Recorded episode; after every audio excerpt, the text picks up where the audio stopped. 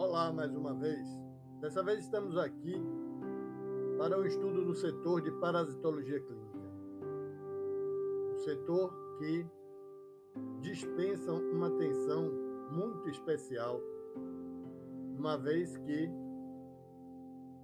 conhecida e reconhecidamente, nos deparamos com exames cujo resultado sai como negativo mas as evidências e as manifestações clínicas dos pacientes muitas vezes estão seriamente comprometidas e falando a favor de uma parasitose.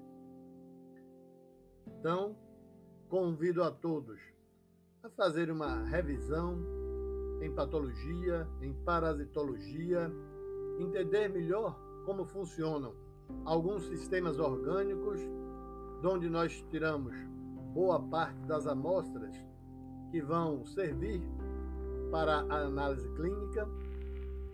E em destaque, eu chamo a atenção de vocês para alguns pontos que vamos considerar de forma mais técnica, peculiares e indispensáveis para o bom desenvolvimento e aplicabilidade dos exames parasitológicos.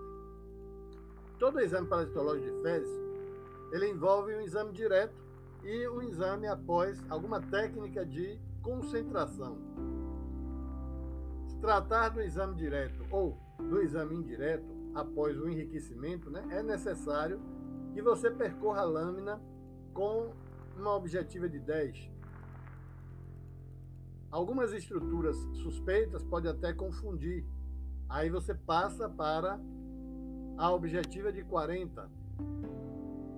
O objetivo disso tudo é reunir em um pequeno volume elementos parasitários né, para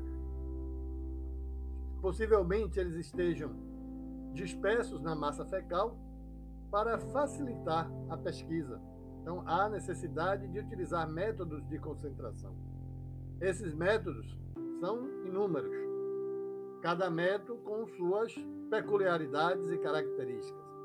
Basicamente, eles dividem-se em dois grupos: aqueles métodos chamados físicos e métodos bifásicos. Os físicos envolvem processo de sedimentação ou de flutuação.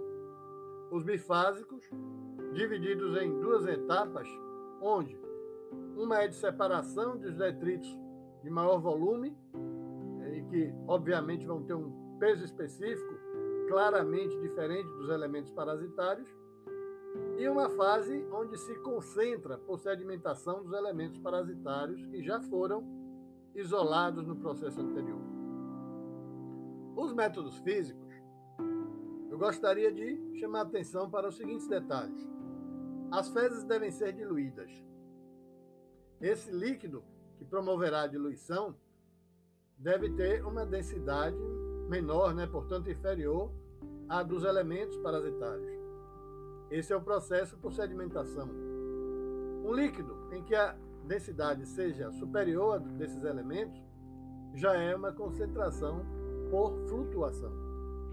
A sedimentação ou flutuação, você pode promover uma aceleração utilizando centrifugação ou pode deixar também que esse processo aconteça espontaneamente. Os detritos mais pesados, de maior volume, devem ser eliminados anteriormente, possivelmente ou frequentemente por homogeneização dessa amostra e em seguida fazer o processo de tamização. Os métodos bifásicos têm duas fases líquidas que não se misturam, onde uma é aquosa e a outra diluída em solvente orgânico solvente de gordura, solvente de lipídios. Quando se coloca as duas fases né, em contato, vai surgir um coeficiente de partilha, que a gente chama, onde o valor é condicionado por cada elemento fecal. Os elementos cujo balanço hidrófilo, hidrófilo lipólise, tende a favor de grupos hidrófilos, vão se encontrar na fase aquosa, e depositam-se no fundo do tubo que será centrifugado. Se isso não ocorrer, se for o contrário, O elemento fica em contato do lado do solvente orgânico e vai participar da formação daquele anel de interfase que também será analisado. Outra metodologia que pode ser utilizada é a contagem para com o objetivo de numeração. Então vocês podem ver que o setor de parasitologia clínica não se constitui num setor que envolve ou aplica ou utiliza técnicas simplórias. Requer muito conhecimento, atenção e direcionamento.